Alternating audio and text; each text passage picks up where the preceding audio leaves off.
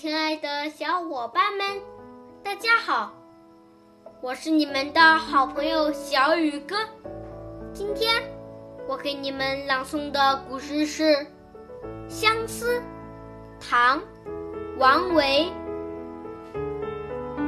红豆生南国，春来发几枝。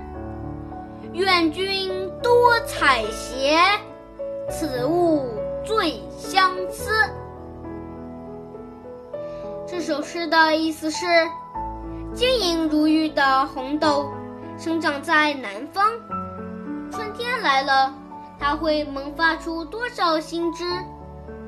希望你多采一些收藏起来，因为它最能寄托相思之情。好了，今天的古诗就朗诵到这里，明天见。